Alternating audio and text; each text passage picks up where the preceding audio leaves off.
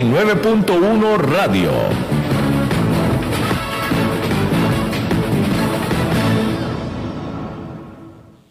Disfruta de tu verano con las nuevas limonadas con vitaminas de Tropical. Podrás ayudar a tu sistema inmune con la ayuda de las vitaminas C, E y Zinc. Y por supuesto todos los beneficios naturales de una limonada. Abrí, disfruta y cuídate. Nuevas limonadas con vitaminas de Tropical, una deliciosa forma de refrescarte. Noticias CRC 89.1 Radio. 4 de la tarde, 57 minutos. Les saluda David Guerrero y estas son las noticias más relevantes de la hora en CRC 89.1 Radio.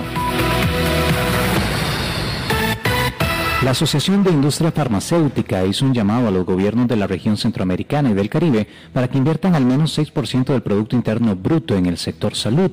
De acuerdo con la Comisión Económica para América Latina, la inversión en la salud pública de los países latinoamericanos es cerca del 3,7% del Producto Interno Bruto. La directora ejecutiva de Fedefarma, Victoria Brenes, detalló que desde la entidad consideran que la inversión en la salud es fundamental, dado que significa calidad de vida y productividad. Brenes añadió que existen múltiples beneficios con dicha inversión, dado que podría generar empleo y ofrecería una mayor protección a la salud que toda persona tiene como derecho humano. La Organización Panamericana de la Salud reconoce los avances que se han realizado en diferentes países, tales como Costa Rica, Estados Unidos, Uruguay, Canadá y Panamá durante los últimos 20 años. No obstante, asegura que todavía persiste la desigualdad que atenta contra el desarrollo humano. Tres sujetos fueron detenidos como sospechosos de hacerse pasar por agentes del organismo de investigación judicial para robar bienes valorados en 40 millones de colones en el sector de Santiago, en San Ramón.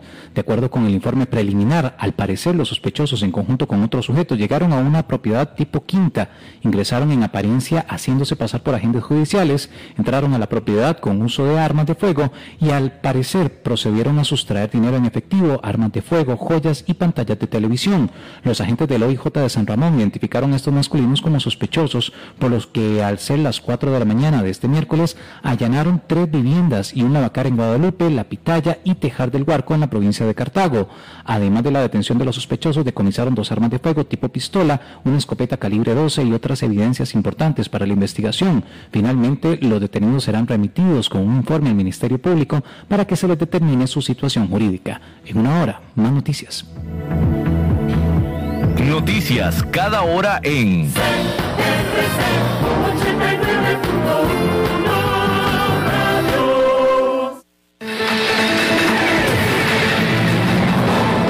Más noticias en nuestra web, crc891.com. Seguimos en Facebook, Instagram y Twitter como CRC891 Radio y en Telegram como Noticias CRC. Más noticias cada hora.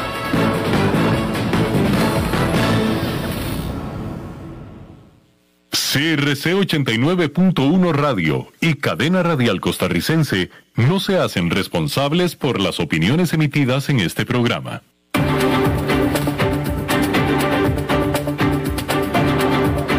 Inicia a las 5 con Alberto Padilla un programa diseñado con el objetivo de llevarte diariamente un tema de actualidad, acompañado siempre de reconocidos editorialistas, de lunes a viernes a las 5 de la tarde por CRC 89.1 Radio, a las 5 con Alberto Padilla.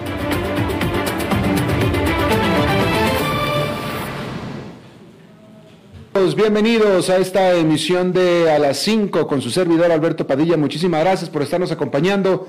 Gracias por estar ahí. Le mando saludos cálidos desde las instalaciones y la señal de CRC 89.1 FM en San José, Costa Rica, desde donde estamos transmitiendo hasta el punto, en el tiempo y en el espacio en el que usted nos está escuchando, porque estamos saliendo en todo tipo diferente de plataformas. Por ejemplo, eh, David, ¿está funcionando el Facebook Live? David, sí está funcionando. Ah, estamos saliendo por Facebook Live ahora sí, en vivo. Y también, por supuesto, nos puede escuchar grabados en la página de este programa a las 5 con Alberto Padilla. También estamos disponibles en podcast en las diferentes principales plataformas como Spotify, Apple Podcast, Google Podcast y ahí sí nos puede escuchar no solamente a cualquier hora, sino en cualquier lugar a través de cualquier aparato móvil de su elección. Aquí en Costa Rica este programa que sale en vivo en este momento a las 5 de la tarde se repite todos los días a las 10 de la noche aquí en CRC 89.1 FM. David Guerrero a, cargo de controlar los incontrolables, al otro lado de los cristales, y la producción general de este programa en Bogotá, Colombia, el señor Mauricio Sandoval. Bien, hay que empezar hablando de que las divisiones se están profundizando sobre si la inflación es transitoria o no, y por tanto, si la Federal Reserve, la Fed, que es el Banco Central de Estados Unidos, está siendo demasiado complaciente o no. Por un lado están los muchos que piensan lo mismo que las autoridades monetarias, que la inflación subyacente permanece bajo control y que las comparaciones con los, con los costos de hace un año son injustas, pues hacen que la situación parezca peor de lo que realmente es y por tanto este efecto desaparecerá eh, de los datos en el corto plazo. Del otro lado están los escépticos cuyas filas parecen estar aumentando. Jamie Dimon, presidente ejecutivo del banco JP Morgan, dijo este martes que la inflación podría ser peor de lo que la gente piensa. Creo que será un poco peor de lo que piensa la Fed. No creo que sea solo temporal, dijo. Por su parte, los economistas de Citi, otro gran banco, señalan que el aumento de los salarios, resultado de la lucha de los empleadores por cubrir puestos vacantes, sigue siendo uno de los indicios más claros de que las presiones inflacionarias subyacentes podrían ser más persistentes. Consideran que el aumento de los precios de los alimentos fuera de casa es una señal de que los costos laborales más altos se están trasladando a los precios al consumidor más altos. Las acciones estadounidenses cayeron el martes después de que se publicaron los datos de inflación, pero de todos modos se mantienen cerca de sus máximos históricos. Una encuesta de administradores de fondos globales realizada por el Bank of America, publicada esta semana, encontró que el 70% de los encuestados ven a la inflación como transitoria, mientras que el 26% cree que es permanente. Por otro lado, los temores del mercado parecen estar disminuyendo a medida que el precio de productos básicos como la madera vuelve a bajar a la tierra. Sin embargo, algunos estrategas están expresando ansiedad, especialmente a medida que aumentan las expectativas de inflación para el 2022. El Deutsche Bank dijo a sus clientes este miércoles que el hecho de que los pronósticos de inflación sigan aumentando para el próximo año indica que los economistas están comenzando a fijar precios en un futuro más inflacionario de lo que pensaban. Y no es solo una preocupación en los Estados Unidos, el Reino Unido dijo el miércoles que la inflación para los 12 meses hasta junio aumentó un 2,4% por encima del objetivo del Banco de Inglaterra. Bueno, y allá en Nueva York, esta jornada, después de las caídas del martes, este miércoles, pues los mercados quedaron mixtos porque el índice industrial Dow Jones quedó con una subida de 0,13%, el Nasdaq Composite cayó 0,22% y el Standard Poor's 500 con una ligera ganancia de 0,12%. Bueno, y ayer estábamos hablando de esto, los banqueros de inversión han tenido un año muy ocupado con sus clientes corporativos, apresurándose, apresurándose a recaudar dinero entre los calientes mercados que están inundados en plata para invertir así como también comprando a competidores. Y con mucho trabajo vienen muchos ingresos.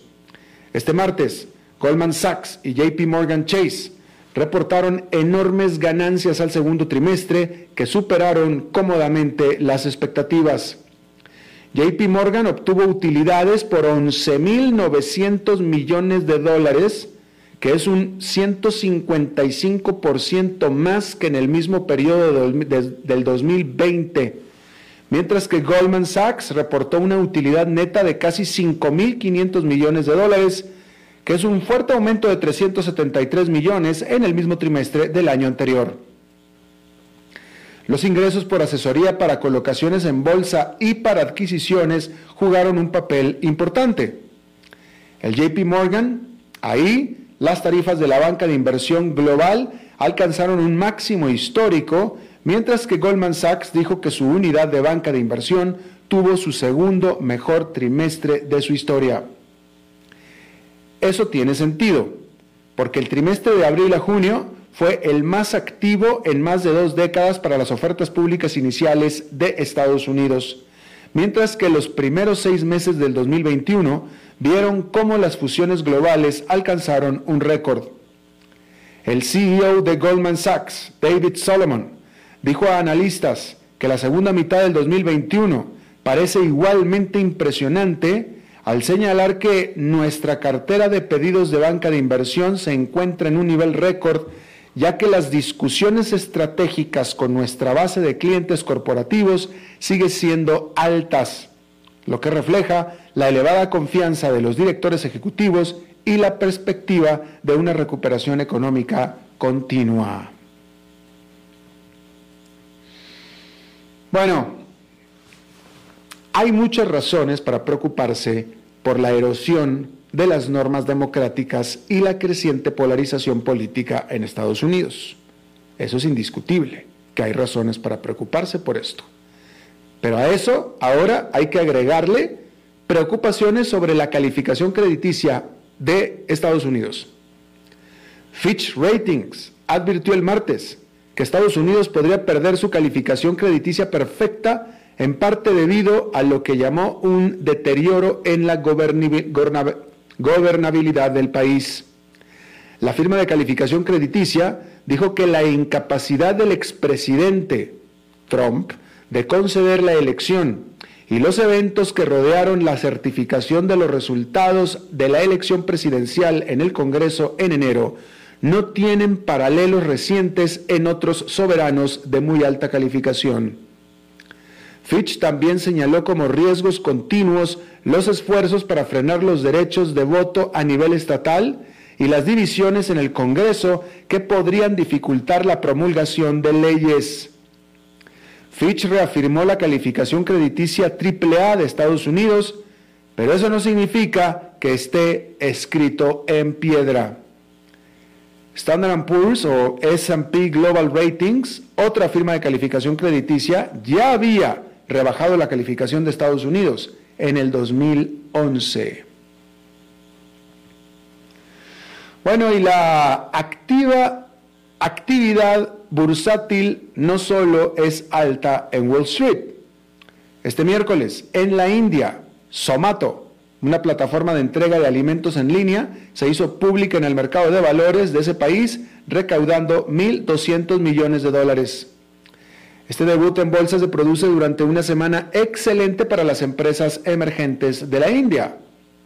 El lunes, Paytm, la plataforma de billetera digital más grande del país, recibió el visto bueno de sus accionistas para continuar con la mayor oferta pública inicial del país que se prevé recaudará 2.100 millones de dólares. El banco de inversión Credit Suisse cuenta con 100 unicornios, que son las empresas valoradas en más de mil millones de dólares, en la India. 100. En solo cuatro días de abril emergieron seis de ellos. Eso en comparación con ocho de todo el 2020. La pandemia ha visto un aumento en las inversiones en empresas de tecnología financiera, las fintech, y en particular de entrega de alimento. La mayoría de las empresas gastan dinero en efectivo para agregar clientes, pero otros recurren a trucos publicitarios. El mes pasado, Nikhil Kamat, cofundador de Ceroda, que es una plataforma de inversión en línea, causó controversia al vencer a un legendario campeón de ajedrez en un juego de caridad con la ayuda de una computadora. Y es que en el espumoso mundo de la tecnología india no existe, no existe la mala publicidad. Este miércoles se cumplió el sexto aniversario de la firma del Plan de Acción Integral Conjunto, este acuerdo multinacional que restringió la actividad nuclear de Irán. El acuerdo, sin embargo, no sobrevivió después de su tercer cumpleaños, porque Estados Unidos, o quizá mejor dicho Donald Trump, se retiró del acuerdo en mayo del 2018, asegurando que Irán no lo estaba cumpliendo. Pero ahora Estados Unidos e Irán, a través de intermediarios, están viendo la manera de cómo revivirlo. Ambos países aseguran que están dispuestos a cooperar. El enviado de la Unión Europea a las Naciones Unidas expresó efusivamente un nuevo nivel de optimismo. Sin embargo, todavía abundan los problemas. Ebrahim Raisi, un nacionalista de línea dura, reemplazará en agosto al más pragmático Hassan Rouhani como presidente de Irán. Y es poco probable que Rouhani quiera pasar su último mes en el poder comprometido en una frenética diplomacia. Y Estados Unidos se muestra reacio a levantar todas las sanciones que impuso, como le exige Irán. De hecho, en marzo, la administración Biden impuso nuevas sanciones a dos miembros del cuerpo de la Guardia Revolucionaria Islámica. De tal manera que la segunda edición del acuerdo nuclear con Irán no es para nada segura. Y bueno, en un intento por reforzar las ambiciones ecológicas de la Unión Europea, este miércoles la Comisión Europea dio a conocer una propuesta de ley en apoyo a su objetivo de reducir las emisiones de gases de efecto invernadero de la Unión Europea en un 55% para el año 2030 en comparación con los niveles de 1990. Se espera que la pieza central sea un mecanismo de ajuste de la frontera de carbono, que es un arancel sobre los bienes importados basado en la cantidad de carbono emitido en el curso de su producción. La tasa está destinada a proteger a las empresas europeas que deben pagar por el uso de carbono de ser socavadas por competidores extranjeros que operan bajo regulaciones climáticas menos estrictas y por tanto con menos costos. También debería, en teoría, evitar que la fabricación intensiva en carbono se traslade al extranjero. Inicialmente, el mecanismo se aplicará solo a unas pocas industrias, en particular el aluminio, el cemento, el acero y la electricidad. Aún así, será complicado lograrlo. La Comisión insiste en que el mecanismo respetará las reglas del comercio mundial, pero Brasil, China, India y Sudáfrica, entre otros, se quejan de que discriminará injustamente sus productos.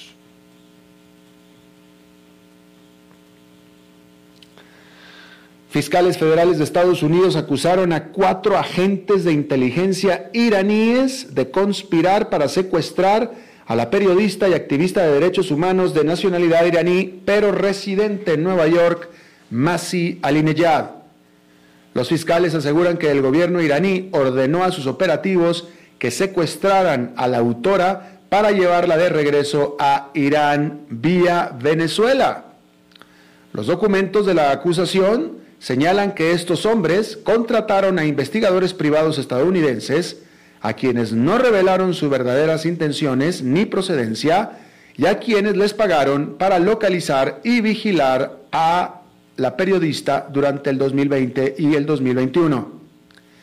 Los fiscales dijeron que este grupo de cuatro estuvo investigando la manera de sacar de Nueva York y del país a la autora uno de los cuatro investigó un servicio que ofrece lanchas rápidas de estilo militar para la evacuación marítima autónoma fuera de la ciudad de Nueva York, así como viajes marítimos desde Nueva York hasta Venezuela, país cuyo gobierno de facto tiene relaciones amistosas con Irán, dijo el Departamento de Justicia de Estados Unidos. Ali Yad huyó de Irán en el 2009 y ha vivido en Nueva York desde el 2014 y escribe para el diario The Washington Post. Ha criticado los abusos contra los derechos humanos del gobierno iraní y ha lanzado una campaña contra los códigos de vestimenta para las mujeres en ese país, incluido el uso obligatorio del hijab. Bueno, y en Japón, en el 2015, Ito Shiori, les dijo a los oficiales de policía que había sido violada por el destacado reportero de televisión Yamaguchi Noriyuki. Los investigadores la desalentaron de inmediato de presentar una denuncia. Luego, los policías le pidieron que hiciera una recreación de lo que había sucedido con todo detalle usando un muñeco, mientras tomaban fotografías. Cuando el caso finalmente fue abandonado por las autoridades, Ito Shiori pidió al gobierno japonés que cambiara las anticuadas leyes sobre violación sexual. Y es que la justicia de Japón aún, aún exige la existencia de violencia para que el hecho sea clasificado como violación, o bien prueba de que la víctima fue incapaz de resistir, de poner resistencia. Así, menos del 5% de las víctimas denuncian agresiones. En el 2017, Shiori publicó Black Box, la caja negra, un relato de su terrible experiencia y se convirtió en una figura referencial del movimiento Me Too en Japón. El libro vendió 50.000 copias en los primeros dos meses y se acaba de publicar en inglés. Al final, Shiori recibió algún tipo de justicia, porque en el 2019 un tribunal civil ordenó a Yamaguchi, el violador, pagar 30 mil dolarotes en daños a la mujer violada. Pero la mayoría de las víctimas de Japón siguen sin recibir absolutamente nada por ser víctimas de violación. Bien. Déjeme le comento que esta noticia que me parece tremendamente notable, en Francia, eh, un gran porcentaje del país hasta el 60%. El 60% de la gente de Francia se negaba a vacunarse. El 60%. Y como es en todos los casos, simplemente porque ya no quieren vacunarse. Por alguna razón, no creen en las vacunas. Y prefieren correr el riesgo de contagiarse de COVID-19. Pero bueno, ante esto, el presidente de Francia, Emmanuel Macron, advirtió el lunes que para agosto se iba a requerir prueba de vacunación o prueba de resultado eh, eh, eh, negativo de COVID-19, que ya no será gratis la prueba a partir de agosto, si es que alguien quiere entrar a los cafés, a los restaurantes y demás espacios públicos de Francia. Eso fue lo que advirtió Emmanuel Macron. Y a partir de ese momento, un millón trescientos mil franceses hicieron cita, programaron cita para vacunarse y esa cantidad fue en menos de un día. En menos de un día. No pudieron los franceses con la amenaza de no poder entrar a cafés y restaurantes en el país. Como lo dijo, como citan a un francés diciendo, yo quiero tener vida social y por eso entonces, contra mi voluntad, pero me voy a tener que vacunar. Ahí lo tiene usted. Bien, y en otra información, déjeme le digo que eh,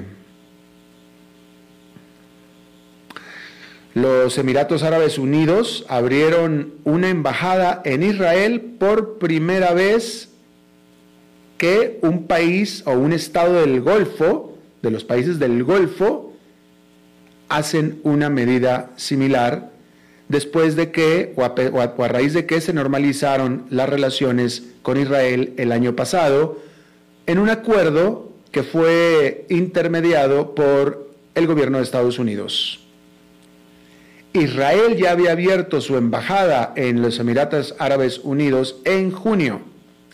Ambos países enfatizan los muchos beneficios comerciales de estrechar los lazos a pesar del enojo, de la rabia de los palestinos. Y bueno, los sitios web de la pandilla, porque eso es lo que es una pandilla de cibernética de ransomware, los conocidos como R-Evil, los sitios web en, el, en la internet eh, oscura, en el dark web, hay que recordar que este R-Evil son la pandilla que fueron responsables de una serie de eh, muy notables ataques cibernéticos en los que recaudaron decenas de millones de dólares.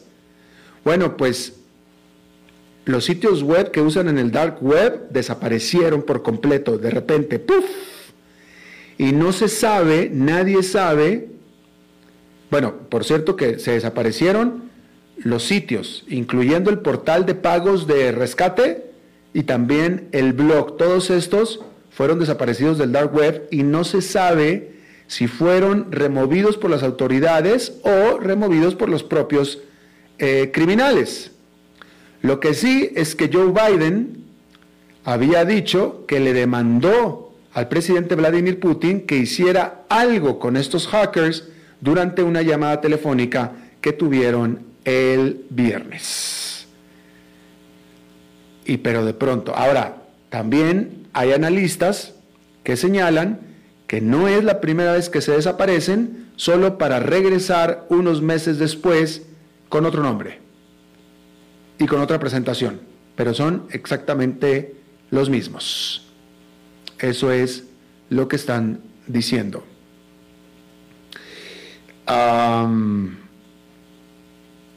bueno, y en otra... Eh, bueno, primero que nada, déjeme le digo que un crucero tuvo que regresar a Singapur antes de tiempo, después de que un pasajero salió positivo de COVID-19.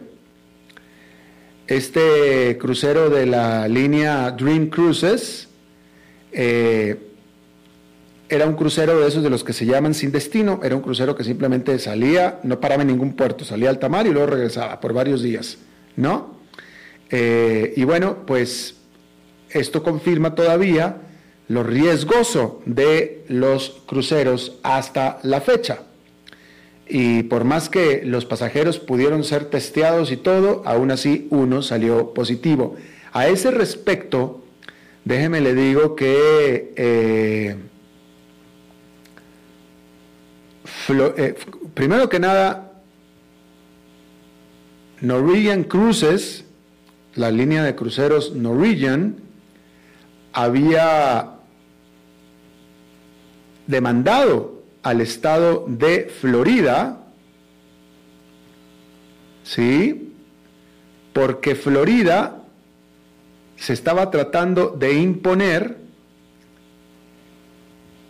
eh, Norwegian Cruises, que tiene su base en Miami, y la mayoría de, de sus barcos están en Miami, salen de Miami, Norwegian Cruises había dicho y había avisado que cuando fueran a salir a zarpar próximamente, todavía no hay fecha, iban a requerir de todos prueba de vacunación.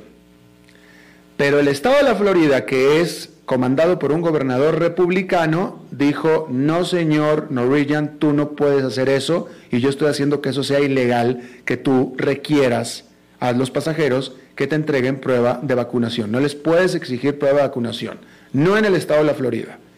Entonces, la línea de cruceros contrademandó al estado de la Florida. Y bueno, hasta a eso el estado de la Florida, y eso eh, al estado de la Florida dijo que la línea de cruceros prefiere las esposas de la CDC, o sea, del Centro de Control de Enfermedades, que la libertad del estado de la Florida. Eso es lo que dijeron. Eh, y bueno, pues ahí es donde tiene usted esto. Eh, y hablando de cruceros, hay que decir que Venecia, en Italia, dijo que iba a prohibir la entrada de grandes cruceros a la laguna de Venecia en anticipación de que la UNESCO designe a esta hermosa ciudad como un sitio eh, eh, en riesgo, en riesgo, sobre todo por las preocupaciones de que los cruceros vayan a dañar eh, los cimientos de la ciudad y el ecosistema. Así es que Venecia fue proactiva y tomó la decisión antes de que se la fueran a imponer. Lo que no estoy viendo es si de todos modos van a permitir que los cruceros vayan o se atraquen afuera de Venecia para que los turistas puedan visitar la ciudad de Venecia, la ciudad de los canales. Bien, vamos a hacer una pausa y regresamos con nuestra entrevista de hoy. A las 5 con Alberto Padilla, por CRC 89.1 Radio. Dijo Salvador Dalí. Un gran vino requiere un loco para hacerlo crecer, un hombre sabio para velar por él, un poeta lúcido para elaborarlo y un amante que lo entienda. Bodegas y viñedos La Iride, vinos argentinos de la región de Mendoza. Colecciongourmet.com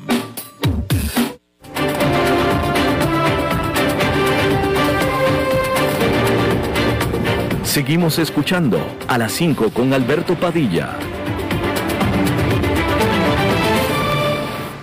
Gracias por seguir con nosotros. Los activistas antigobierno en Cuba afirman que más de 100 personas fueron arrestadas o simplemente están desaparecidas eh, luego de las eh, manifestaciones masivas eh, generalizadas que se dieron el domingo. Se confirma que una persona al menos eh, falleció en los choques contra la policía el lunes, que hubo también. Y eh, pues estas son, este, bueno, también decir que eh, el periódico ABC de España, de hecho a nivel ministerial en España, están pidiendo la liberación de una reportera de nacionalidad cubana basada en Cuba que fue arrestada por las autoridades, pero que es una reportera que escribe para el diario ABC de Madrid.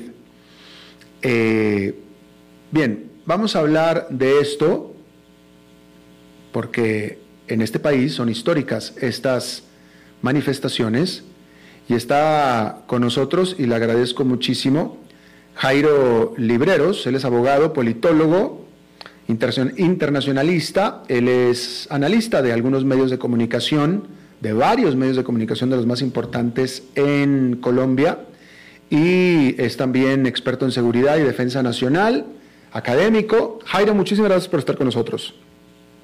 Alberto, es un gusto compartir este espacio contigo. Gracias por la invitación. No, gracias a ti por aceptar. A ver, Jairo, primero que nada, déjame te digo una cosa. Lo primero que hizo el presidente de Cuba es denunciar que estas manifestaciones sorpresivas, aparentemente eh, espontáneas, fueron orquestadas por Estados Unidos. Te pregunto, ¿hay alguna evidencia, alguna historia que nos permita poder pensar, creer que esto es así? Ninguna, Alberto. Si tú miras lo que ha sido el comportamiento durante los últimos dos años de un sector muy importante de la sociedad que no solamente está relacionado, como se decía en algún momento, con personas que consideran que la dictadura, además de oprobiosa, genera condiciones de mayor inequidad, hicieron parte de ella. Si uno se devuelve en el pasado, quizás una década, me atrevería yo a decir, y puedo equivocarme, pero desde la administración Bill Clinton, la situación de orquestar este tipo de medidas que fueron parte de lo que se conoció en América Latina como la doctrina de la seguridad nacional o un interés particular de los Estados Unidos por generar focos que permitan el estallido social no ocurren en la isla. Estados Unidos ha cambiado de diferentes maneras las posiciones en materia de intervencionismo en América Latina y el ejemplo más claro, preciso e importante que tenemos en términos históricos es el de Cuba. En estos momentos lo que somos testigos es más que un estallido eh, social, es un estallido de dignidad La dignidad hace parte del núcleo fundamental de los derechos humanos y lo que siente un sector amplio y muy importante de la sociedad en Cuba es que está mamado, o como dirían en términos un poco más castizos, cansados de la dictadura. Eh. Son conscientes que la inequidad es imposible de manejar, tienen un problema muy serio de alimentación y para peor dolor, como ocurrió en todo el globo, el tema del COVID-19, mm. su gestión ha sido fallido, tienen problemas de vacunas. Estados Unidos no tiene nada que ver, ni ningún país democrático en esta situación. Lo que pasa es que eso hace parte, Alberto, de la cartilla que durante las últimas décadas ha utilizado toda la izquierda radical, autoritaria, dictadora, para descalificar cualquier sentimiento de inconformidad. Claro.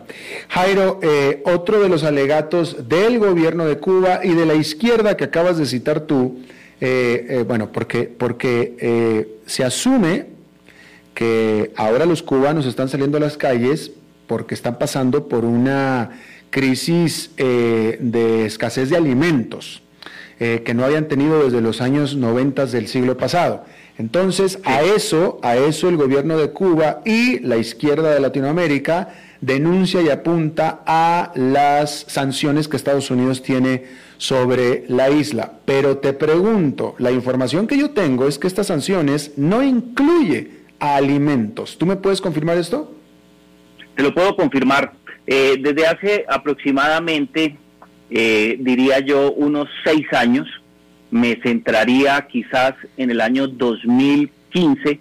El gobierno del presidente Barack Obama tomó decisiones muy importantes, no solamente para lograr ese acercamiento y esa cita histórica entre el presidente Obama de los Estados Unidos y Raúl Castro, el dictador de la época, de tal manera que se buscara un mecanismo que permitiera un acercamiento y, por qué no decirlo, una apertura económica y democrática.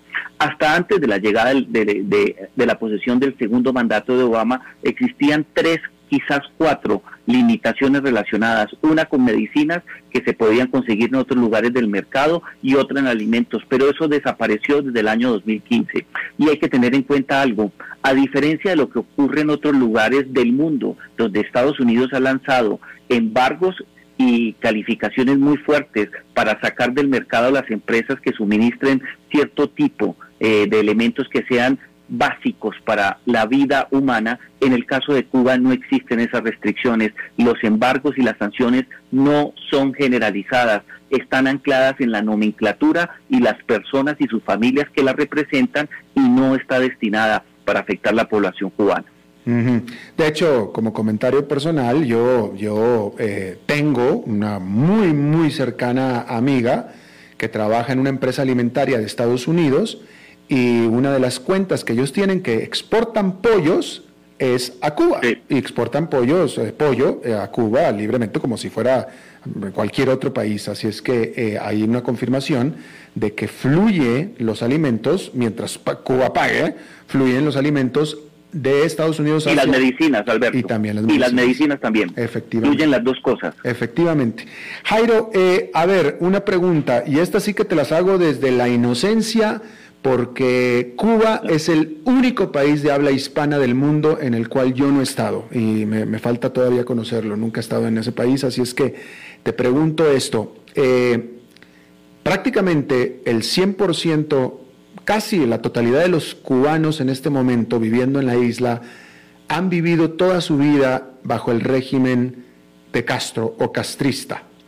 Eh, no conocen otra cosa, Así fue como vivieron, así fue como se desarrollaron, así es como crecieron y así es como han estado viviendo. Eh, no tienen experiencia histórica anterior, no conocen otra cosa. Pareciera que esto ya es muy orgánico, es un, eh, bueno, no sé cómo definirlo, pero, pero, pero claramente no habían estado inconformes hasta ahora. Yo creo que ellos sí han estado inconformes. Fíjate que el gran auge de lo que se conoció en su momento como las damas de blanco, quienes eran realmente las mujeres, las esposas, las hijas, las primas, las novias, las abuelas de unos líderes afrodescendientes muy importantes. Ellos fueron los que rompieron el celofán, se atrevieron por los niveles de educación que en su momento, a finales, en la década pasada, pero eh, disfrutaron de unos, de unos estándares de educación muy importantes, ellos fueron los primeros en, en alzar sus voces. Fidel Castro fue implacable, implacable y el gran ejecutor de las medidas represivas en contra de ello fue precisamente Raúl Castro, quien recibe la posta de la dictadura y mantiene esa represión. Ese, eh, esa ruptura del celofán eh, poco a poco se fue diluyendo, no solamente por la muerte, por el encarcelamiento o la desaparición de importantes figuras, sino porque no contó con el respaldo necesario de otros sectores de la sociedad. Estamos hablando de una población que fácilmente está cercana al 70% en términos eh, de los afrodescendientes y ellos eh, en algún momento no abrieron el suficiente eh, sombrillas o paraguas para permitir que otro tipo de personas o que otras manifestaciones se unieran a ese anhelo. En los últimos cinco años tú vas a encontrar protestas donde ves personas afrodescendientes personas que tienen, que pueden ser definidas como mulatos, como criollos, como blancos.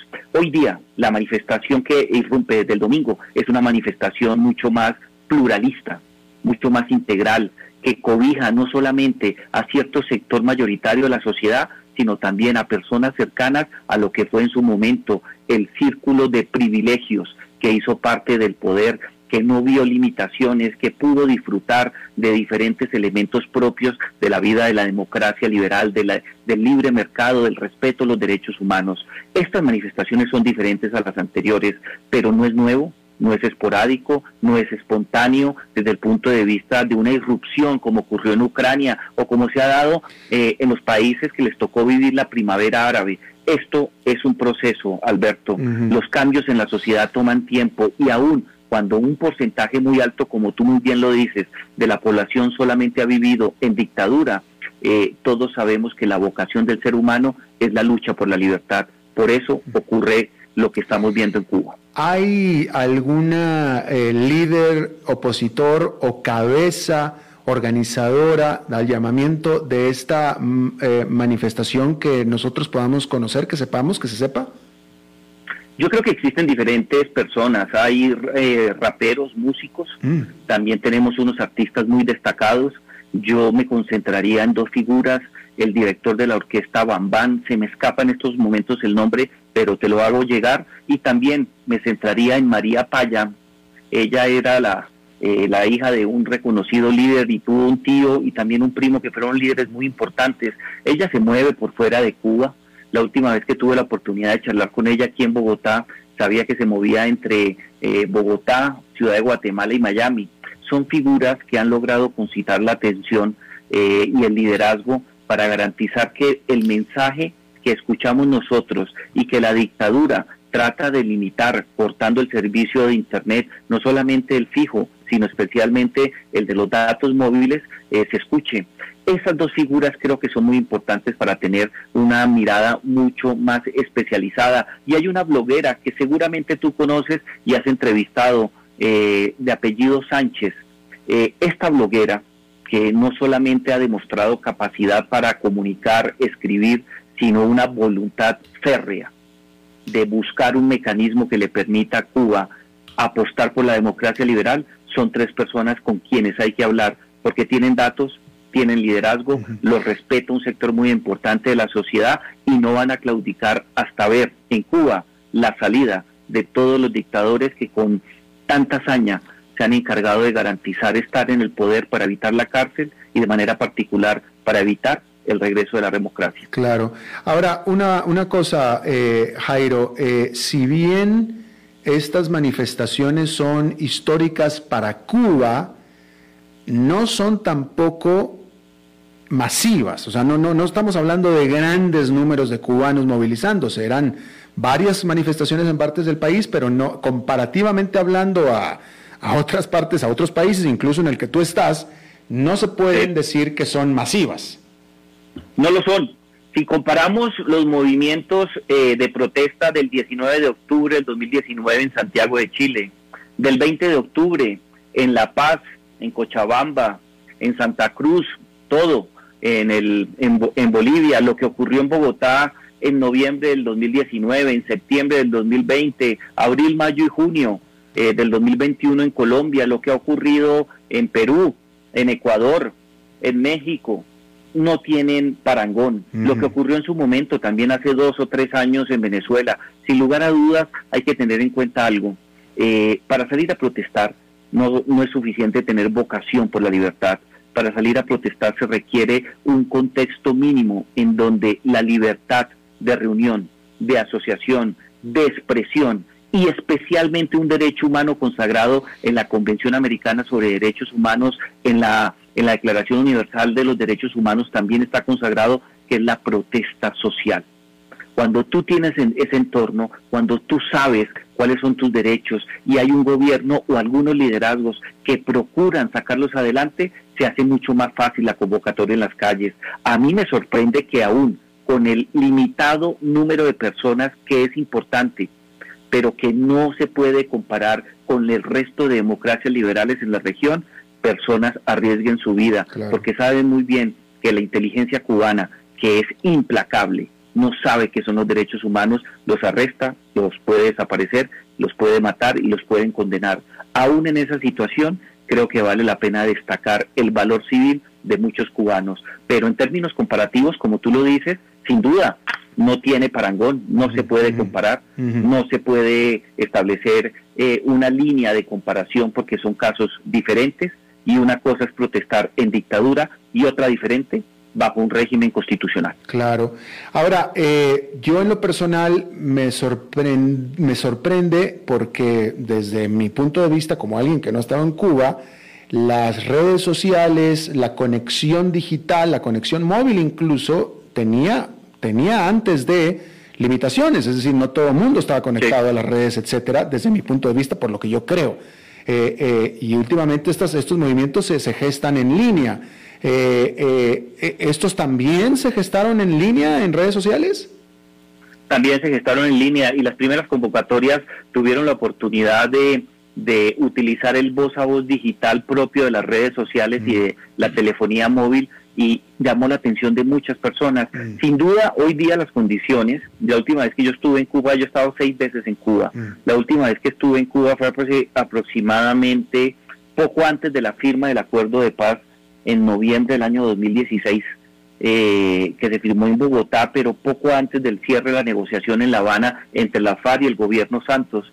Existían muchas dificultades para conectarse. El valor era tenía unos niveles muy altos en términos económicos, pero existían diferentes mecanismos que permitían a muchos cubanos comunicarse, no solamente acercarse a un hotel internacional o tener la posibilidad de la compañía de diferentes personas que facilitaban los datos o mejores mecanismos de comunicación, pero en los últimos tres años se amplió el espectro de banda, aun cuando está controlado, ¿no? Es un solo punto y desde ahí controlan todo, entregan 5G, que en América Latina ya existe, eh, a ciertas personas que hacen parte de los privilegiados de la dictadura, pero en términos generales todos tienen problemas de comunicación, logran hablar por celular, pero se inventan diferentes mecanismos. No olvidemos que eh, dentro del concepto de redes sociales también está WhatsApp, Telegram y otro tipo de mecanismos de comunicación directa que conocemos popularmente como chatear. Eso también facilitó este tema. Claro. Ahora, eh, Pregunta, eh, esta fue una manifestación básicamente del domingo. ¿Lunes, martes y miércoles ha estado relativamente tranquilo o no? Han salido, pero la capacidad de convocatoria está disminuida mm. por dos motivos. En primer lugar, porque en la noche del domingo y el lunes de la mañana, las unidades de la policía, que me parece atrevido decir que es policía porque el concepto de policía nace con vocación democrática y donde opera la policía es en entornos democráticos. Digamos, las unidades que defienden con represión al régimen cubano eh, fueron implacables. Se habla entre 150 y 500 detenidos, se habla de un muerto, se habla de un número importante de desaparecidos y muchas personas lesionadas. También hay que tener en cuenta que empezaron a partir del lunes en la tarde y ayer hubo diferentes órdenes de captura para callar a influencers, porque en Cuba hay personas que se destacan por su capacidad de comunicación. También hubo órdenes de captura contra colegas tuyos, Alberto, periodistas destacados de locales y de agencias internacionales. Hago referencia, por ejemplo, al caso de la corresponsal del diario español ABC.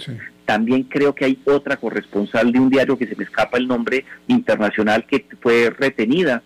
¿Qué es lo que pasa cuando tú tienes la capacidad y no tiene límites para golpear a la población, para cortarle la comunicación, que es lo único que les garantiza un trabajo eh, colectivo, armónico, no confundir con terrorismo, porque aquí no hay terrorismo.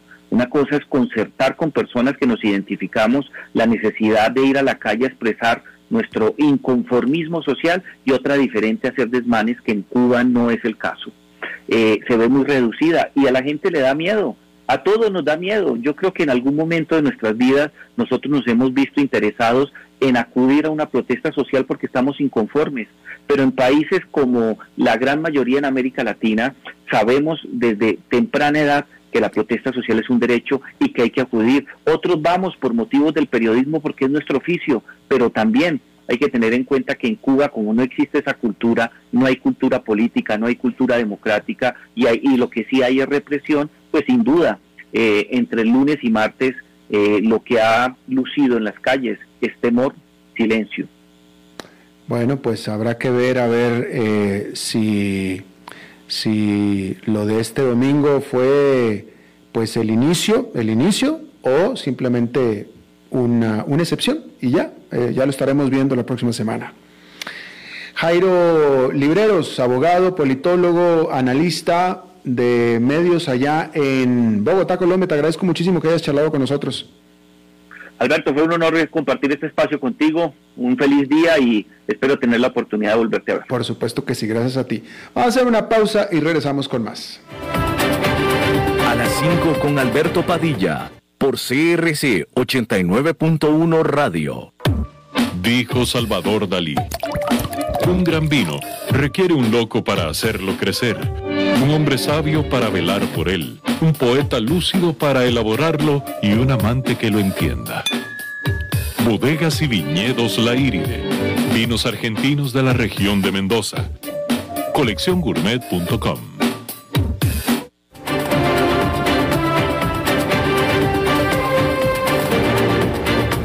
Seguimos escuchando a las 5 con Alberto Padilla.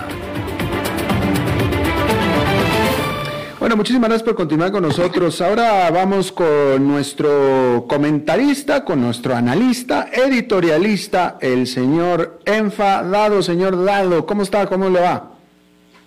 ¿Qué tal, Padilla? Un saludo a vos y a la audiencia. Muchas gracias, igualmente. Y bueno, hoy lo que me tiene muy enojado a ver. es a raíz, a raíz de todo esto que hemos visto que está pasando en Cuba y que tú estás analizando en el programa. Lo vio. Es la posición de varios gobiernos, y voy a citar gobierno de España y Estados Unidos, mm. que se niegan oficialmente a decir que en Cuba hay comunismo. Entonces, esa es una. La otra es que el secretario del departamento de el secretario del departamento de seguridad eh, Homeland Security, ¿no? Seguridad Interior eh, acaba de decir que a los cubanos que estén huyendo de Cuba a raíz de todo esto que está pasando y quieran ingresar en territorio estadounidense, el gobierno los va a devolver, los va a devolver a la isla. ¿no? y bueno, para terminar, la Casa Blanca, eh, hoy cuando le preguntaron a la secretaria de prensa qué tenía para comentar de todos los horrores del comunismo que está pasando en, Cuba, y fue explícito el, el reportero cuando le preguntó sobre el comunismo, ella dio varias vueltas alambicadas y nunca reconoció que en Cuba hay comunismo.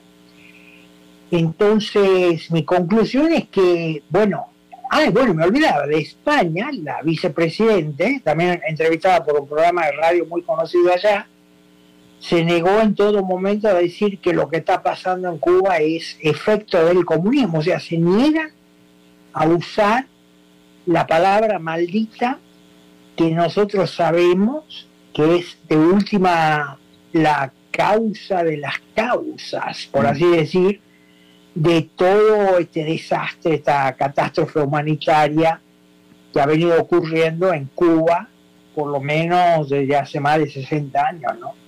Entonces, la sospecha que yo particularmente tengo analizando quiénes son los personajes, las fuerzas políticas que están detrás de esto, es que, bueno, sabemos que España está gobernando una coalición de izquierda que incluye al Partido Comunista, esa puede ser una razón, y en Estados Unidos sabemos que el Partido Demócrata del gobierno hace rato, ya hace por lo menos tres años, según mi cuenta, que ha sido copado por eh, los sectores más izquierdistas, más radicales de ese partido, que tienen, y esto es público notorio, han demostrado simpatías con el régimen, la dictadura de Cuba, en el caso de Bernie Sanders, o el caso de este grupo de Black Lives Matter, dirigentes que han ido a Venezuela, se han abrazado con Maduro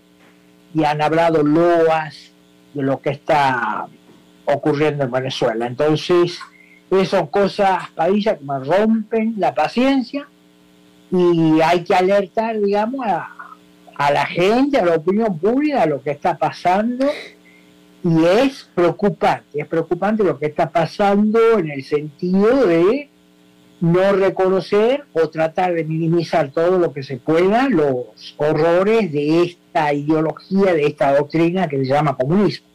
Eh, ah, de tal manera que usted está diciendo, afirmando que el gobierno de Estados Unidos es eh, simpatizante del régimen de Cuba.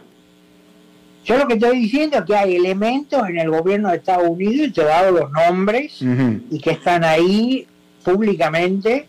El caso del señor Bernie Sanders, por ejemplo, eh, que es un aliado de los demócratas, ha participado en las internas de los demócratas, tiene gente de él en el gobierno, vota con los demócratas y él siempre ha elogiado a Cuba su sistema de salud, que bueno, estamos viendo que no existe, es un desastre, ¿no?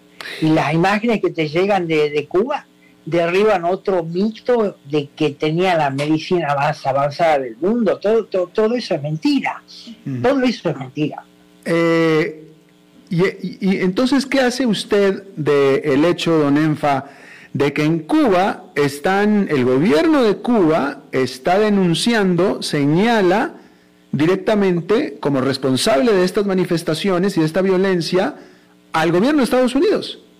Bueno, siempre lo han hecho, ¿no? Todas las desgracias que ocurren en Cuba, en Venezuela, en Argentina, siempre la culpa es de Estados Unidos. Mm. Desde hace décadas que, por ejemplo, dicen oh, Cuba sufre un bloqueo por parte de Estados Unidos y por eso no puede prosperar, por eso está sumergido en la pobreza. Lo del bloqueo es una mentira.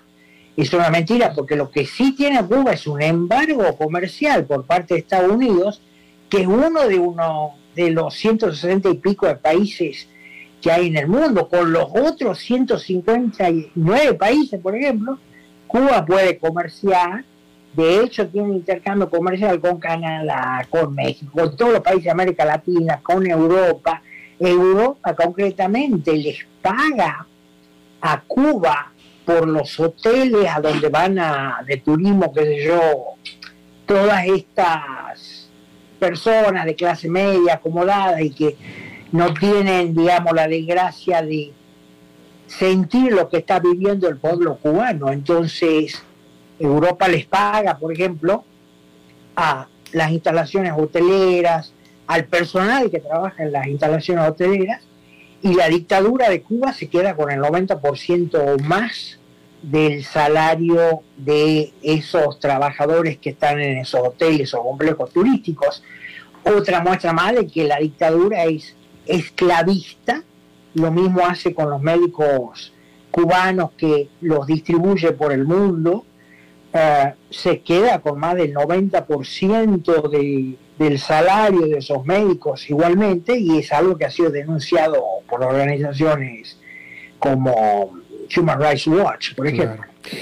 de tal manera que usted afirma que al presidente Joe Biden se muerde la lengua a la hora de mm, decir que Cuba es una dictadura. Digo, que es comunista, que es comunista. régimen comunista. Biden tuvo una reacción interesante hace unos días también cuando él, él personalmente emitió un comunicado sin nombrar comunismo, pero diciendo que la gente está luchando por la libertad, etcétera, etcétera, porque esa es otra cosa.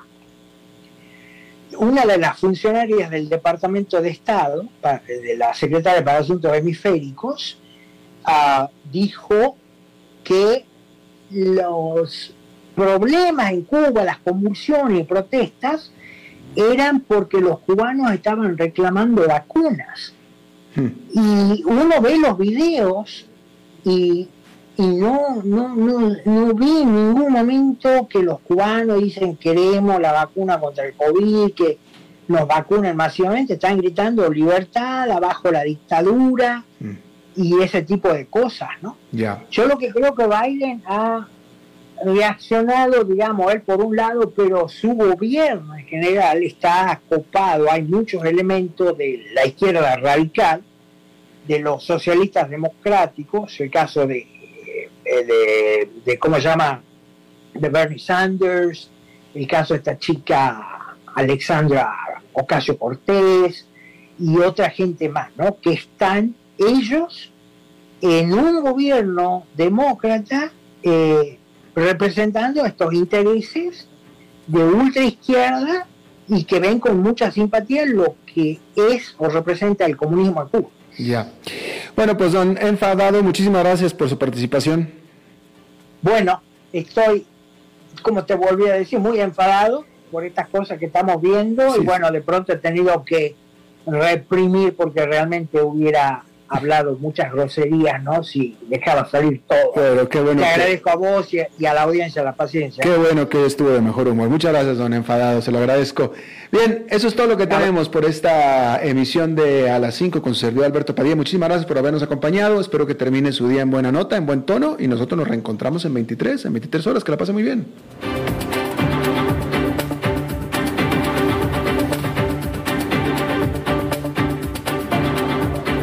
Concluye a las 5 con Alberto Padilla. Un programa diseñado con el objetivo de llevarte diariamente un tema de actualidad, acompañado siempre de reconocidos editorialistas, de lunes a viernes a las 5 de la tarde por CRC 89.1 Radio. A las 5 con Alberto Padilla.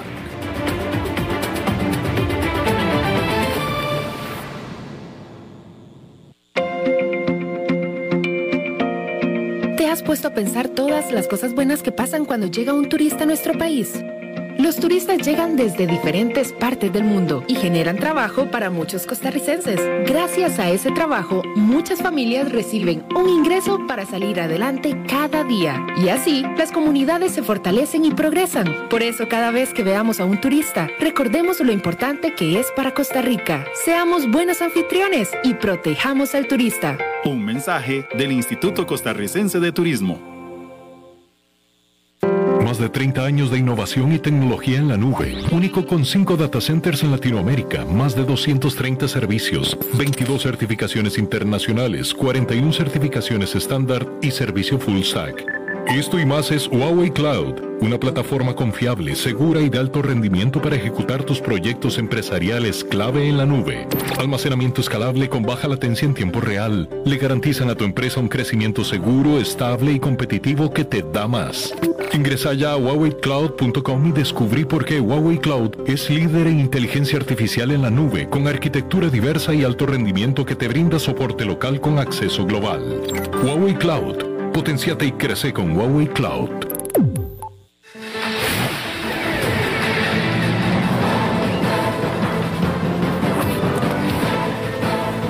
Inicia el resumen informativo en noticias CRC 89.1 Radio.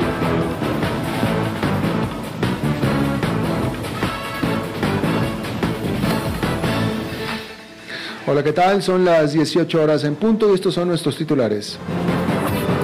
Tras varios días de polémica, Otón Solís renuncia como representante del país ante la OCDE. La Asamblea Legislativa pide a la Corte agilizar el nombramiento del fiscal general. Los ministros de Planificación y Hacienda investigados por presuntas infracciones en aumentos salariales en el sector público.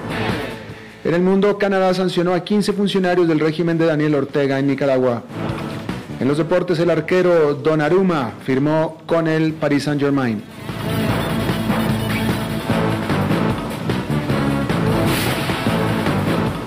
Nacionales. Luego de una serie de protestas y críticas generalizadas y también por parte de las fracciones legislativas de oposición, el fundador del partido Acción Ciudadana